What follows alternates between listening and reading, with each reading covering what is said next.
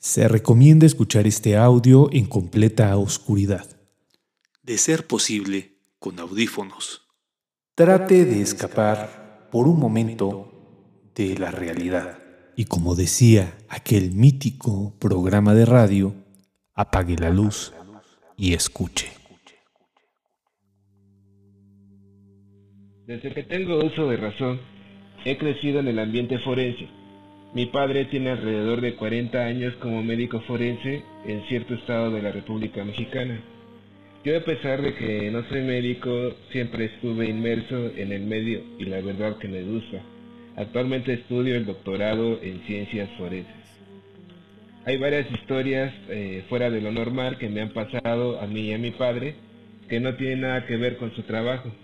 En otros temas las contaré. Referente a las experiencias en escenas de crimen o anfiteatros tengo algunas, pero hay una en particular que quiero iniciar compartiendo porque nos ocurrió a varias personas. Fue por allá de inicios del 2000, no recuerdo, de los 2000 no recuerdo el año exacto, pero sí que yo estaba en preparatoria. Siempre lo acompañé como parte de mi servicio y prácticas. En esta ocasión eh, recuerdo que nos llamaron de madrugada.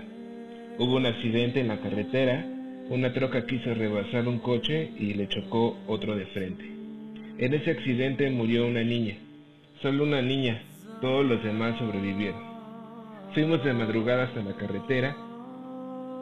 Recuerdo a los peritos buscando entre la maleza la masa encefálica de la nena. Se encontró. Nos fuimos todos al anfiteatro. Como paréntesis debo decir que se realiza una necropsia a toda muerte violenta, aunque evidentemente la nena murió por el accidente. Estábamos un policía, un perito, mi padre y yo, y la nena tendida en la plancha. Se inicia y escuchamos todos un lamento que a lo lejos decía, ¡ay mi niña! Mi padre eh, le indica al policía, por favor, Sal y no permitas que se acerque la madre. Sale el policía, a los minutos regresa y nos informa. No, Doc, no hay nadie aún. Seguimos. Al poco tiempo otra vez se escucha, pero más cerca. Mi niña. Pero ahora es un lamento con llanto. La madre no murió en ese accidente, solo la niña había fallecido. Mi padre, preocupado porque la madre no vea a su hija en esas condiciones, le pide ahora al perito que por favor salga y no permita eh, se acerque la mamá. Sale. Regresa a los pocos minutos y dice que no hay nadie en todo el anfiteatro. Somos los únicos. Entonces continuamos con la necropsia. Y una tercera vez la escuchamos. Todos fuera de la puerta del anfiteatro. Ay, mi niña. Mi padre molesto sale y yo detrás, por chismoso. Y no había nadie. Regresa y dice, creo que tuvimos una alucinación colectiva. Fin. No volvimos a escuchar nada. Posdata, aún en la actualidad el policía ve a mi papá y le saluda diciendo, ¿te acuerdas cuándo? La historia mencionada. La verdad no tengo idea qué pudo ser.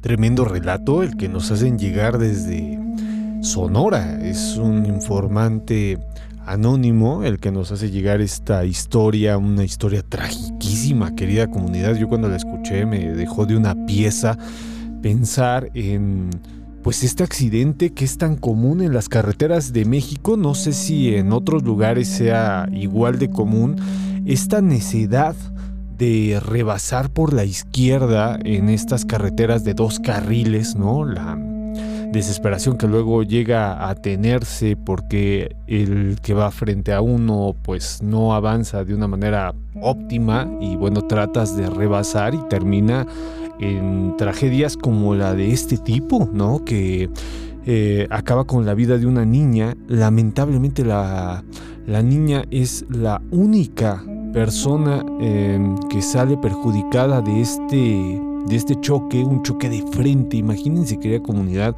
el golpe tan contundente, tan triste, tan eh, fuerte que va a sufrir esta niña y la imagen tan dura que nos eh, regala nuestro informante diciéndonos cómo él junto con su padre, una persona ya muy experimentada en el campo de lo forense, van a estar buscando la masa encefálica de la niña. Es eh, quizá uno de los relatos más crudos que me ha tocado escuchar en cuanto a los detalles que nos brinda. Eh, un, un relato que es muy fuerte, ¿no? Porque también nuestro informante es un chavito, o se está hablando de una persona que apenas está por cumplir los 18 años, que está haciendo pues sus prácticas, ¿no? Eh, para, pues sí, seguir con sus estudios, ¿no? Una, una persona bastante joven, ¿no? La que le toca ver este tipo de situaciones. Encuentran uh, finalmente pues la masa encefálica de la niña y como lo dicta la ley, pues tienen que hacerle la necropsia, ¿no? A pesar de que saben que la muerte es a causa del terrible choque que sufre, pues no hay de otra y se tiene que hacer la necropsia. Y aquí se empata con una de las historias clásicas del mundo, porque la gente insiste en que los encuentros con la llorona pues, son propiamente de México o de Latinoamérica y no es así, están en todo el mundo, se tienen varios nombres estas mujeres que lloran de forma lastimera, como si fuesen plañideras, estas mujeres que se alquilaban en los sepelios para llorarle al difunto. Eh, estas mujeres trascienden al campo de lo daimónico, de lo sobrenatural, y bueno, pues se forman como, como lloronas, como mujeres que lloran la muerte de sus hijos. Y aquí está tremendo, porque le están llorando a esta niña que sin deberla ni temerla, pues acaba de un golpe su vida, ¿no? La historia se desarrolla de una manera muy, muy moderna, muy como actuaríamos todos nosotros, querida comunidad, ¿no? Eh, incrédulos de que se está manifestando este ser, eh, como el papá, ¿no? De nuestro informante, que ante las tres ocasiones que se va a presentar, que se va a manifestar, pues las tres las va a negar. Pero se cumple otro de los elementos tradicionales, eh, curiosamente, ¿no? Que es que entre más lejos se escucha, más cerca se encuentra este ser. Porque las tres primeras bueno, las tres ocasiones en las que eh, se oye el lamento de esta mujer que llora la muerte de la niña, pues las tres veces eh, se va a ir acercando, es decir, que se va a ir alejando, siguiendo esta máxima de que entre más cerca se escucha más lejos y entre más lejos más cerca, pues se va a ir alejando y finalmente va a ser el mismo eh, padre de nuestro informante, esta persona ya perita, experimentada de más de 40 años, el que va a decir de una manera muy certera, tuvimos una alucinación colectiva.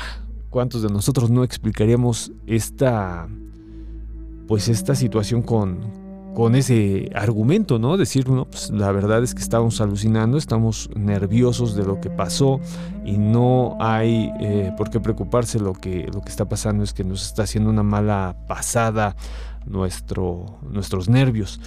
La cosa, sea cual fuere, es que pues el llanto estuvo ahí, ¿no? Y que la alucinación, aunque se quiera ver como algo falso, es mucho más que real.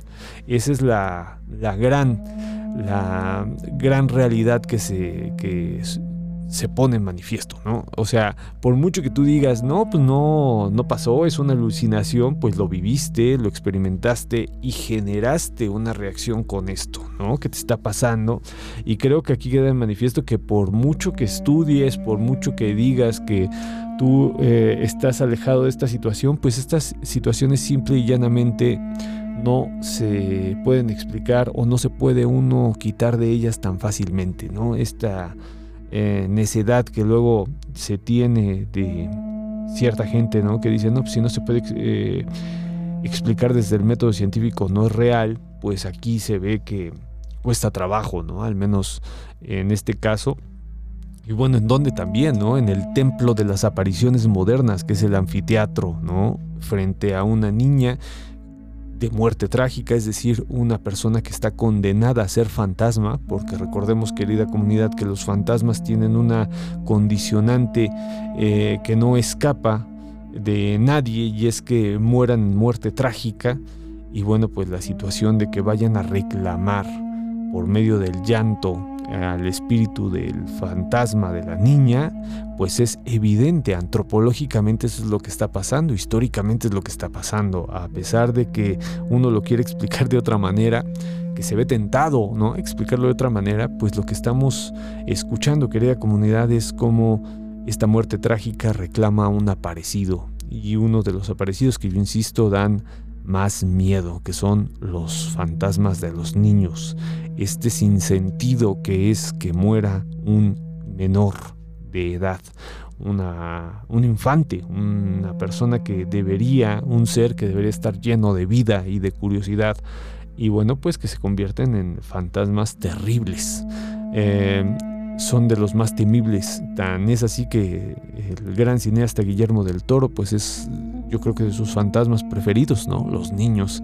Nos ha regalado obras maestras sobre el tema de los fantasmas y los niños. Bueno, pues este fue nuestro relato, querida comunidad, un relato traído desde la morgue, eh, desde Sonora y bueno, si ustedes tienen eh, relatos que nos quieran contar y quieren que los analice, yo con todo gusto lo, voy a hacer. Eh, solamente te pediría mandarme un audio de WhatsApp al 55 74 67 36 43. Repito el número de todas maneras lo dejo en la caja de descripciones, pero, pero se los repito por acá. Es el 55 74 67 36 43 y con gusto escucho el relato y lo analizamos platicamos un poquito acerca de cuáles son las raíces históricas y antropológicas de estos relatos. Eh, les agradezco muchísimo que estén escuchando las fantasmalogías, este proyecto que pues trata no solamente de traer los cuentos, sino de dar un poquito más, quizá no una explicación tan profunda, pero sí por lo menos una invitación a entender que estos relatos van mucho más allá de lo que usualmente se quiere mostrar en los canales de, pues este tipo de contenido, ¿no? En donde muestran la situación por la situación misma sin reparar un solo segundo en que lo que estamos escuchando es quizá el legado más importante de la humanidad, que son sus historias, sus cuentos, sus miedos, la cosa que nos hace humanos, que es contar es eh, hablar nuestras emociones. Entonces, bueno, pues yo les agradezco. Si me quieren mandar sus relatos, yo con gusto los analizo. Y bueno, pues nos estamos escuchando. Recuerden que los domingos a las 10 de la noche en vivo hacemos el sensacional de historia mexicana en donde pues platicamos de varios temas. Por ejemplo, este domingo vamos a tener a la querida Beca Duncan que nos va a hablar sobre la brujería y el arte. Y así vamos cambiando nuestros, eh, nuestros invitados y nuestras temáticas. Entonces, pues los invito a que se suscriban al canal de YouTube Sensacional de Historia Mexicana, que nos sigan en el Facebook como Sensacional de Historia Mexicana, como Congreso Internacional de Magia y Hechicería y como Intervención Histórica. Ahí estamos. También que se unan a los canales de Telegram y a la comunidad de relatos del Sensacional que está en Facebook. Todo esto lo voy a dejar en la caja de descripción. Les agradezco muchísimo y nos estamos escuchando la próxima semana con otra fantasmalogía. Tengan una excelente noche. Nos estamos escuchando. Bye.